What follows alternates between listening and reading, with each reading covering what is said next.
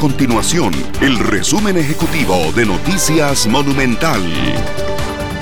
Hola, mi nombre es Fernanda Romero y estas son las informaciones más importantes del día en Noticias Monumental. El gobierno dio el banderazo de salida a las celebraciones que se llevarán a cabo durante el mes de septiembre con motivo de la celebración de los 200 años de la independencia del país. Este miércoles el presidente de la República, Carlos Alvarado, acompañado del gabinete y siete niños provenientes de las provincias del país, hizo la bandera de Costa Rica en casa presidencial. El candidato presidencial del Partido de Liberación Nacional, José María Figueres, promete crear 200.000 empleos permanentes y 40.000 temporales con la puesta en marcha de un plan de emergencia por el empleo y la reactivación económica.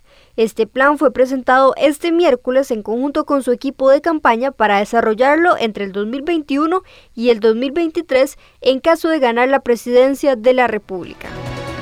Estas y otras informaciones usted las puede encontrar en nuestro sitio web www.monumental.co.cr. Nuestro compromiso es mantener a Costa Rica informada. Esto fue el resumen ejecutivo de Noticias Monumental.